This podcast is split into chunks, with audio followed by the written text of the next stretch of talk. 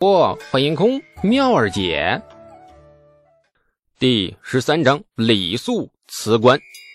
孙思邈头也不抬，指了指那位汉子：“这是刘神威，我的大弟子，太医署的太医令。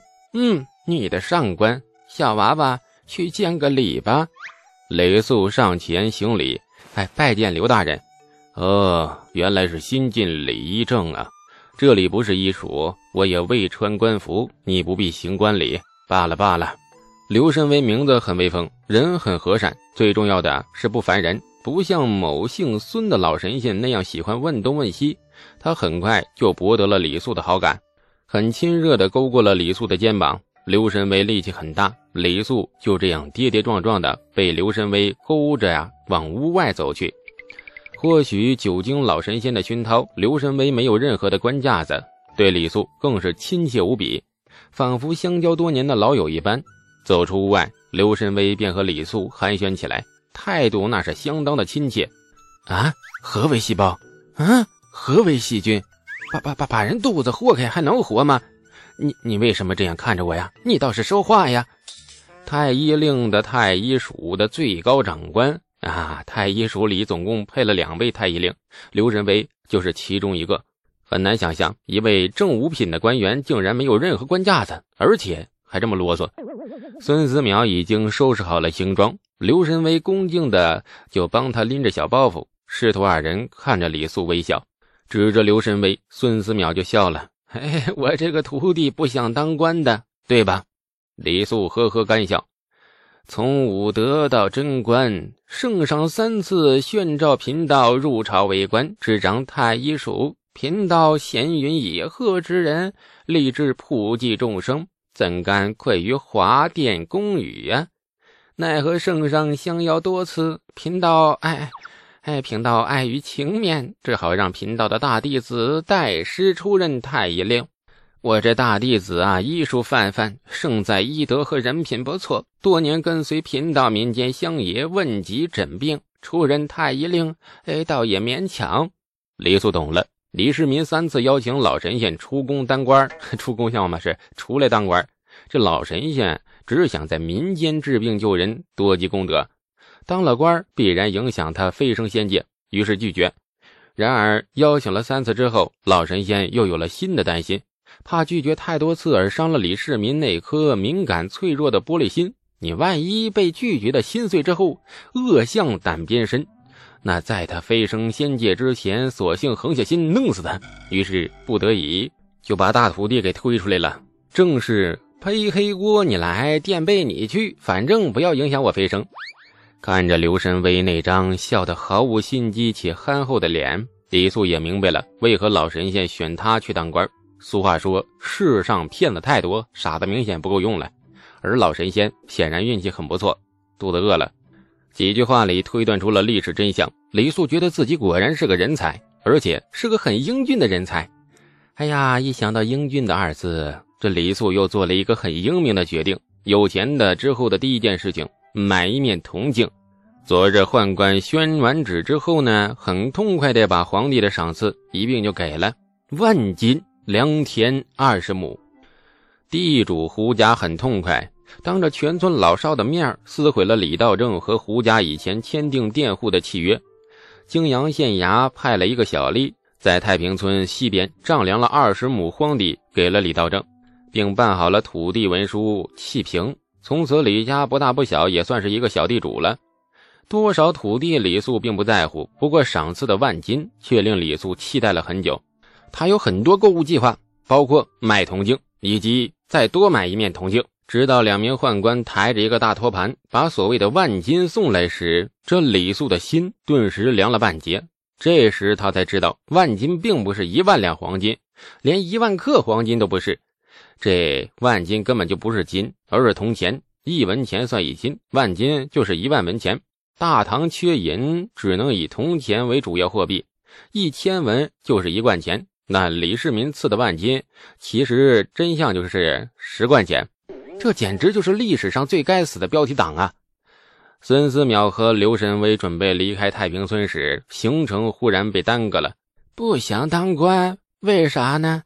哎，小子德不高望不重，呃，接种牛斗之功实在微末，圣上之赐太过厚重，小子领受不起。嗯，看不出小娃娃竟然是高风亮节之人，可敬可佩。那如此说来，圣上赐的万金和良田，你也不愿意接受吗？李素眼皮一挑，急忙的说：“哎，那个万金和良田，这个可以有，那真的可以有啊。至于当官嘛……”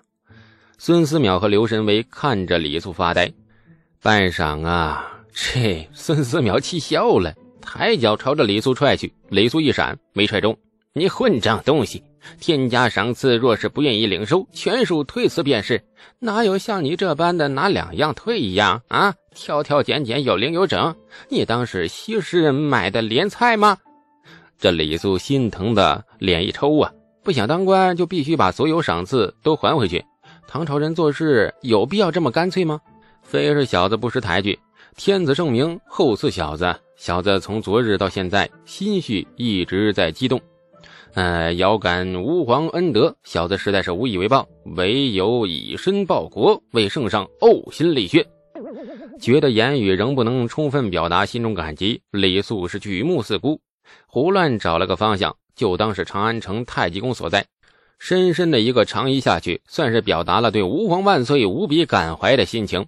孙思邈脸都黑了啊，捋了白须，难看的就说：“哎，小娃娃，莫闹啊！长安城在那边。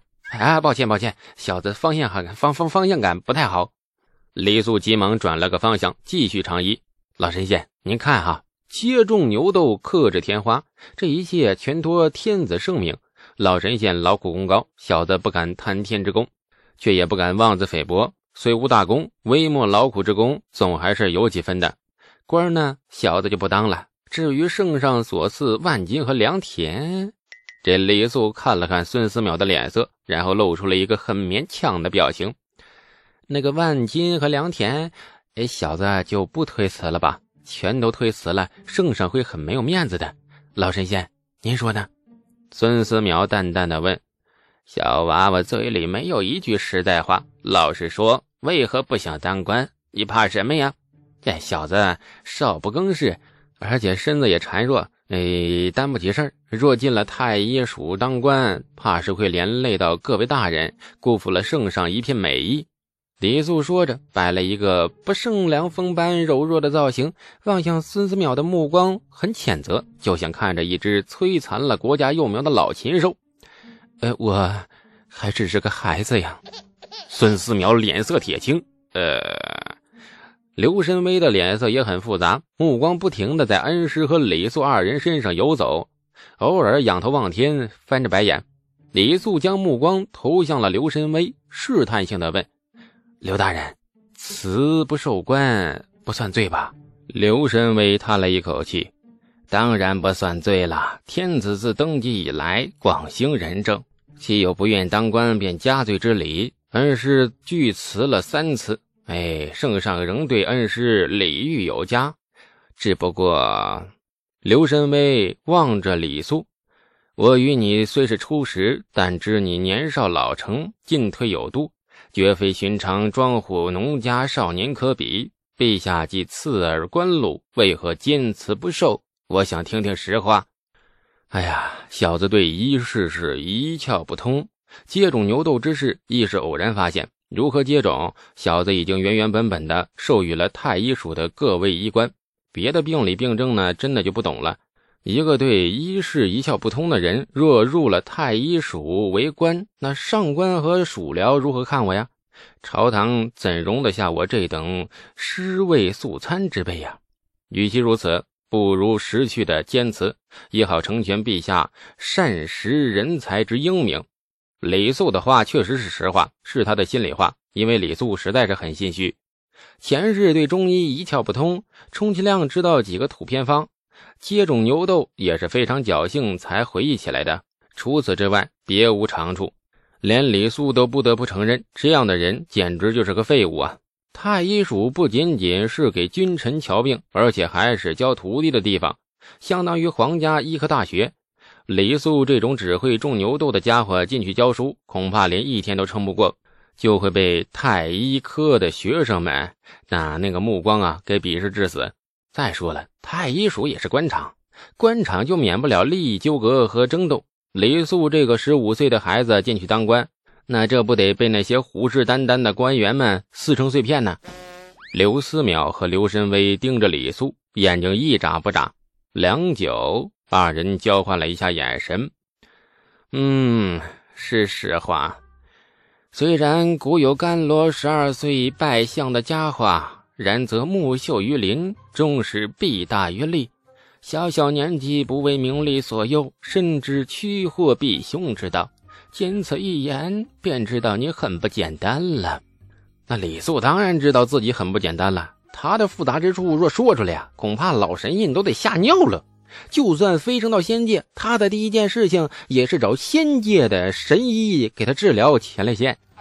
刘神威叹了口气：“哎呀，不想当官，便暂时不当吧。你确实太年轻了，这个年纪当官，委实古今罕见。罢了，你把朝廷授予你的官印和官服交还于我。”我回长安之后，进宫带你向陛下辞官便是。雷素大喜，急忙躬身行礼。哎，多谢刘大人体谅，小子不懂事，让大人为难了。